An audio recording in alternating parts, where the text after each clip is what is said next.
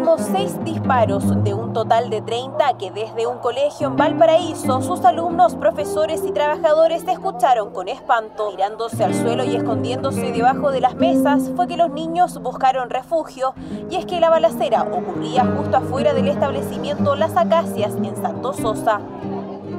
Un hombre asesinado con al menos 30 balazos a plena luz del día afuera de un colegio en Valparaíso la semana pasada marcó el inicio de una polémica que escaló desde lo directual a lo político. El tema de fondo, la inseguridad, la impunidad y el avance del narcotráfico y su impacto en el resto de la comunidad. De hecho, en este registro se ve tras la balacera una pareja de padres que busca refugio con su hija en brazos. Sí se escucharon bastante fuertes, la verdad yo me asusté. No me avisaron, sino que vi por la noticia y ya. El entierro de Camilo Noé Rojas Chepulich, alias El Ñaju, presuntamente ligado a una banda narcotraficante, generó tanto temor en la comunidad de Playa Ancha que 10 colegios y dos universidades suspendieron total o temporalmente sus clases por temor a las balaceras y otras manifestaciones que se asocian a estos funerales llamados de alto riesgo. Las autoridades del gobierno central lamentaron la medida, pero desde Valparaíso demandaron más seguridad y más certezas para una comunidad que se resiste a entregar más espacios a las bandas organizadas. Todo en un contexto donde las balaceras que ponen en riesgo a la población y sobre todo a menores de edad comienzan a hacerse parte del paisaje. Recientemente, en enero del 2022, ocurrió una balacera en Playa Ancha que obligó a suspender actividades en dos jardines infantiles. Entonces ya había un antecedente reciente hace más o menos un año vinculado más o menos al mismo tema. Francisca Mayorga, corresponsal de la tercera en la quinta región, cuenta la historia de un evento que llamó la atención sobre un problema lamentablemente cada vez más común.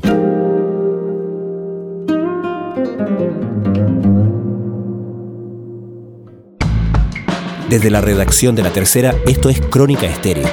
Cada historia tiene un sonido. Soy Francisco Aravena. Es viernes 24 de marzo.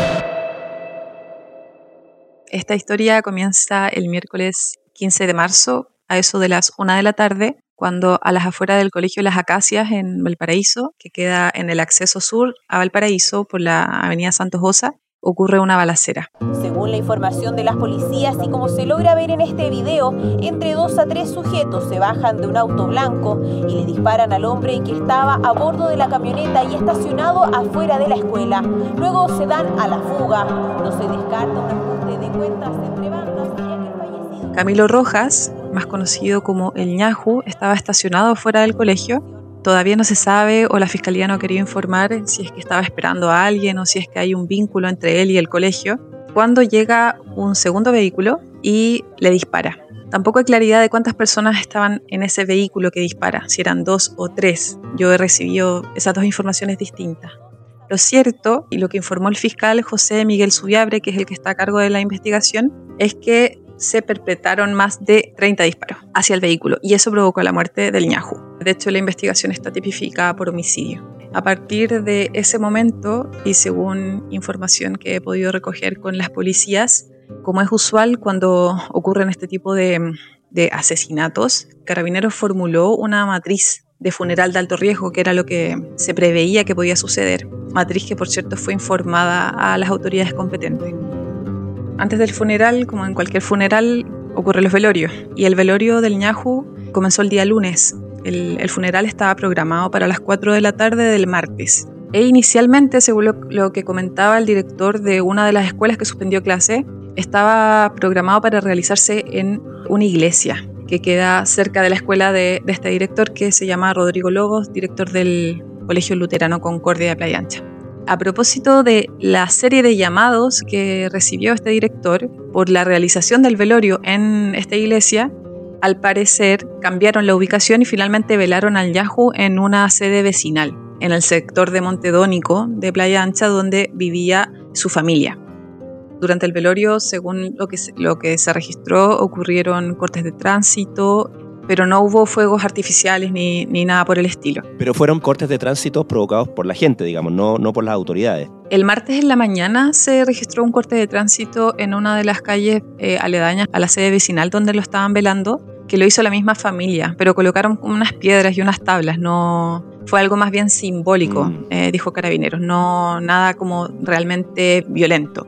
El lunes en la tarde sí hubo barricadas y también algunos cortes de tránsito y de hecho esa fue la información que tuvieron los colegios disponibles para el momento de empezar a programarse para suspender las clases el día martes, porque esa fue la gran crítica, ¿no? Como no había información oficial, eh, no sabíamos lo que estaba pasando, así que para tomar resguardo mejor suspendimos. Están haciendo pelota del ñajo ya y cerraron toda la calle. Mira, tienen todo coordenado. Y ahí en la sede, ahí está el pelota del. No, pueden pasar pacífico, tío Sí, vamos un poco a esa decisión que toman 10 colegios y un par de universidades de suspender las clases en anticipación a lo que pudiera pasar en ese funeral. ¿Existían experiencias previas en esa zona que dieran a entender a estas eh, autoridades de estas instituciones de que podía ser peligroso lo que iba a suceder en el cementerio? Bueno, en, en, Playa Ancha y bueno, en general en Valparaíso las balaceras suelen ocurrir en algunos cerros del puerto. Pero recientemente, el en enero del 2022, ocurrió una balacera en Playa Ancha que obligó a suspender actividades en dos jardines infantiles. Entonces ya había un antecedente reciente hace más o menos un año vinculado más o menos al mismo tema. O sea, un cortejo fúnebre no tiene por qué mm. estar asociado a balaceras, pero claro, como estaba vinculado a la muerte de esta persona, las circunstancias que murió, se podía prever que podría suceder lo mismo. En la entrevista que le hiciste al director del Colegio Luterano Concordia, Rodrigo Lobos, él te comentó que él empezó a recibir por parte de los apoderados la inquietud de qué podía pasar, ¿correcto? Sí, me dijo que eran más o menos las 6 de la tarde del lunes y comenzaron a recibir muchos llamados de apoderados preguntando qué iba a hacer el colegio porque estaba esta información circulando de este funeral de alto riesgo que se iba a realizar el martes en el cementerio Playa Ancha, que está cerca del colegio y también cerca del lugar donde inicialmente supuestamente iban a velar al ñajo. Los apoderados estaban muy preocupados. Según lo que ha comentado la comunidad educativa, algunas fuentes de personas que vivían en el sector, esta persona era conocida, era como lo han calificado, un criminal de alta jerarquía. Eso extraoficialmente, porque oficialmente Camilo Rojas no tenía antecedentes por narcotráfico ni microtráfico. De hecho, no estaba, él no tenía ninguna investigación abierta por tráfico de drogas. Pero lo que comentan los vecinos es distinto. O sea, esta era una persona que era conocida en el barrio que supuestamente, también extraoficialmente, participaba en una de las dos bandas que domina el territorio en Playa Ancha y que se dedica al narco. Pero claro, ninguna fuente de gobierno, fuente oficial, lo ha dicho de esa forma. De hecho, la única persona que habló de funeral de, de alto riesgo fue el director subrogante del Servicio Local de Educación Pública en Valparaíso, del cual dependen algunos recintos educacionales, pero eh, algún vínculo así oficial con el narco no podemos afirmarlo. Así vecinos de Playa Ancha registraban los preparativos del funeral del hombre de 27 años acribillado a las afueras de un colegio hace seis días en la avenida Santos Sosa de Valparaíso, la antesala de un cortejo de alto riesgo que se difundió por redes sociales. ¿Y qué pasó cuando este director, que nos imaginamos que es una experiencia que comparten los otros directores de los establecimientos que suspendieron sus clases, comienza a pedir información oficial, a pedir información de carabineros, de las autoridades? Rodrigo López me comentaba en la entrevista que usualmente tiene los canales de comunicación con carabineros de la primera comisaría de Playa Ancha, que es la única comisaría que tiene el cerro más grande de Valparaíso, es expedita. Usualmente ellos se comunican y pueden conversar y les informan de ciertos procedimientos relevantes, etc. Pero en este caso no hubo respuesta. Bueno, aparece también en la entrevista, él, llamó y no, no le contestaron. Él estimaba que Carabineros en ese minuto a lo mejor no tenía la información. Yo, del reporteo que he hecho, supe que Carabineros sí sabía de la realización de este funeral y de hecho que, como te decía antes, el mismo día del asesinato del ñahu, ellos le levantaron una matriz de riesgo social funeral que se iba a realizar. Pero, al menos de lo que yo he detectado en el reporteo, aquí hubo un problema en los canales de comunicación. Carabineros informó a la entidad respectiva y la entidad respectiva no informó a los establecimientos educacionales. Yo no sé si es porque estas situaciones son tal vez demasiado nuevas, tal vez los protocolos están recién instalándose de quién se informa qué, qué cosa, cuándo, pero lo cierto es que el día lunes, cuando los apoderados llamaban preocupados, el director llamó a carabineros y no hubo respuesta. Y ante eso entonces decide suspender las clases. ¿Y qué pasó finalmente en el funeral, más allá de la suspensión de las clases? ¿Hubo alguna manifestación particularmente violenta?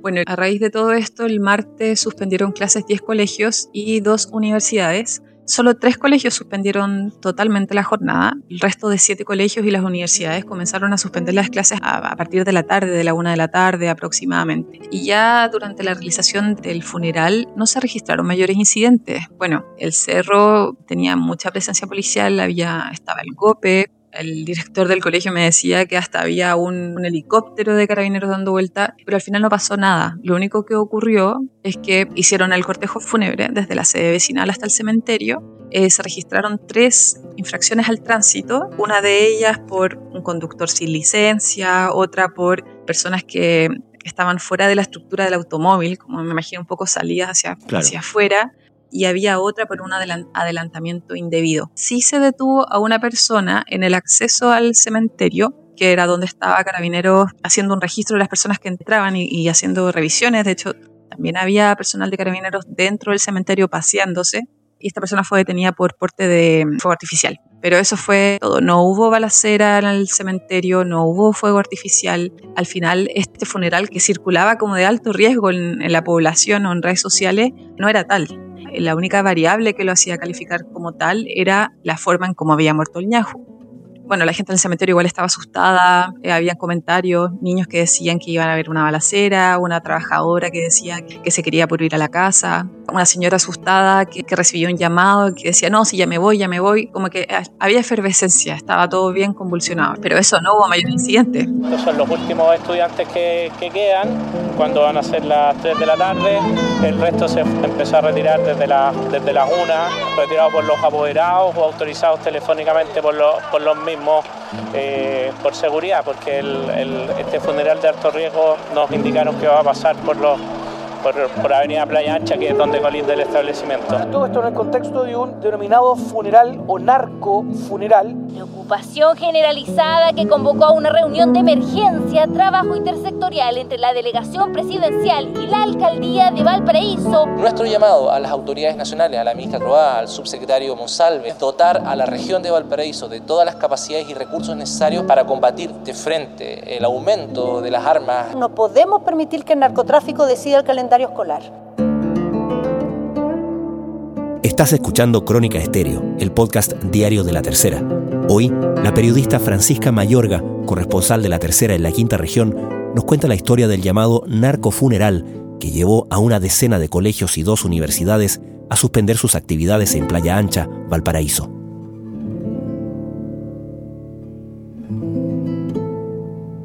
¿Y en qué momento esta decisión de estas instituciones de suspender sus clases empieza a transformarse en un problema político, en un intercambio de declaraciones, etcétera? Bueno, es que es algo bien, bien extraño que 10 colegios y dos universidades, la Universidad del Paraíso y la Universidad de Playa Ancha, suspendan clases por la realización de un funeral en Playa Ancha. Es algo que al menos yo no había visto. Entonces, bueno, inmediatamente se manifiesta el ministro de Educación y señala que, de acuerdo a los antecedentes, él consideraba que era una buena decisión la suspensión de clase. Las declaraciones del ministro obviamente generaron reacciones, porque como un ministro estaba diciendo, un ministro de Educación estaba diciendo que era correcto que se suspendieran las clases, cuando en realidad estructuralmente el tema de fondo es que esto no debiese pasar, o sea, los colegios debiesen ser lugares seguros donde los niños puedan ir a clase. Bueno, después el ministro, claro, tuvo que salir a precisar sus dichos, decir que igual estaban trabajando para que esto no ocurriera y todo comenzó a escalar. No hay forma de que el Estado le garantice a esos sostenedores, a esos niños que en el fondo van a poder estudiar y que un funeral narco, en este caso, no va a interrumpir ese derecho. Ayer eh, se cuestionaron harto las declaraciones del ministro de Educación que decía que fue una buena decisión. Después él explicó y contextualizó, pero igual uno no deja de preguntarse si no hay otra alternativa, de si el Estado no puede garantizar que las clases se hagan. Luego se manifestó la ministra del Interior, Carolina Toa, dijo que no era posible que estas situaciones ocurrieran. Eso fue todo el día martes y ya el miércoles se pronunció el subsecretario Manuel Monsalve y sus declaraciones sí generaron reacción a nivel local porque él dice, este funeral no era de alto riesgo, nosotros teníamos la información, era de mediano riesgo, nosotros teníamos todos los dispositivos programados para hacer frente a cualquier situación, pero claro, lo dicen el día miércoles. Y nosotros igual el, riesgo acá porque el colegio tiene puros vidrios por el otro lado. Y está muy expuesto, pues el colegio en sí está muy expuesto. Estamos en la avenida, es una manzana entera. ¿Nunca había pasado esto? No, jamás. No. Primera vez. Sí. Primera vez que sí.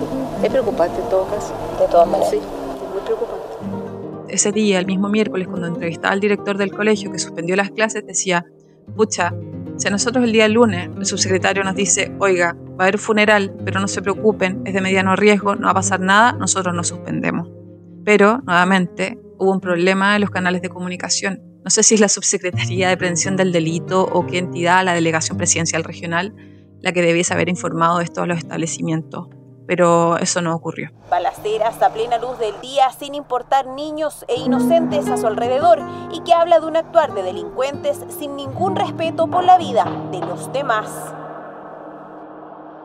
Francisca, ¿nos puedes describir un poco cómo es la zona? Hablabas de dos bandas de narcotraficantes que se disputan o que se dividen Playa Ancha. ¿Qué tan presente, qué tan patente es el tema de la actividad del narcotráfico en esa zona de Valparaíso y cómo, cómo lo viven los vecinos? Según lo que he estado conversando con algunas fuentes de carabineros, Extrañamente, la primera comisaría sur de Playa Ancha, que es la única que tiene el cerro, es la comisaría con menos incidencia delictual en Valparaíso. Pero, ¿por qué, ¿por qué ocurre esto? Porque la estadística que maneja Carabineros es en base a denuncias y según lo que me han comentado fuentes eh, de la institución, en Playa Ancha la gente no denuncia, mm. la gente es más chora, entonces los problemas los arreglan entre ellos, o sea, la, frase que me daban era muere de vivo y no de sapo. Hmm. No hay estadísticas, más denuncias en, ese lugar en específico que en otros en, Valparaíso. Entonces, claro, la estadística es buena, pero en, la realidad no, está reflejada en ese dato.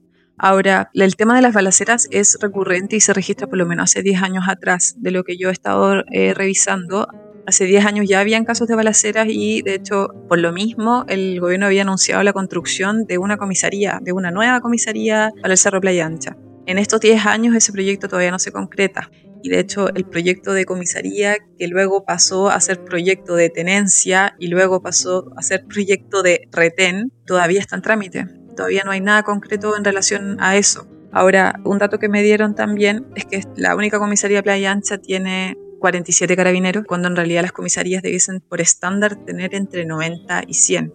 Entonces, con menos carabineros tampoco es una comisaría que pueda estar cumpliendo todo lo que la población exige. De hecho, el, porcentaje de respuesta a las, a las denuncias es muy bajo, es del 52%. Entonces, claro, extraoficialmente hay una sensación de, inseguridad y de, personas que optan por tomar la justicia por sus manos, por decirlo de alguna forma, y no hacer denuncias a carabineros, pero también la presencia de carabineros al menos es baja en relación al estándar.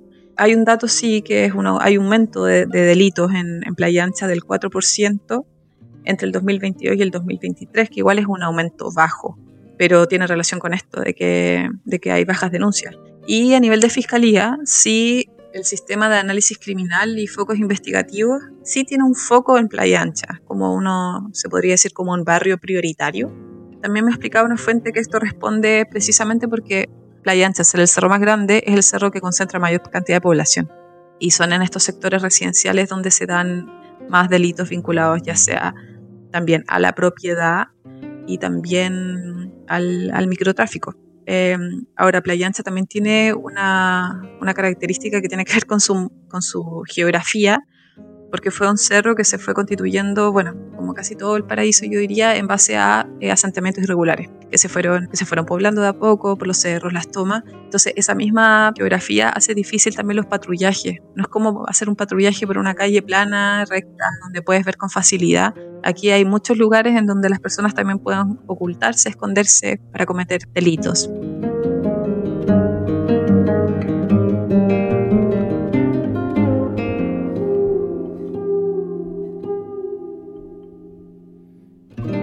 Francisca Mayorga, muchísimas gracias por eh, esta conversación.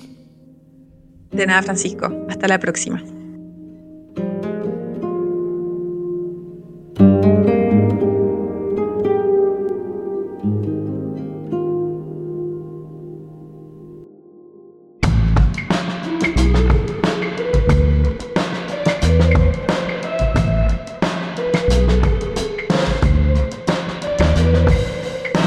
Crónica Estéreo es un podcast original de La Tercera.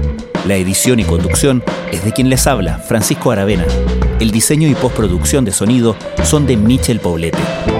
Nuestro tema principal es Say Again de Citadel. Escucha todos nuestros episodios en Spotify o en tu plataforma favorita de podcast y en latercera.com. Nos encontramos el lunes en una nueva entrega de Crónica Estéreo. Cada historia tiene un sonido. El podcast diario de la tercera.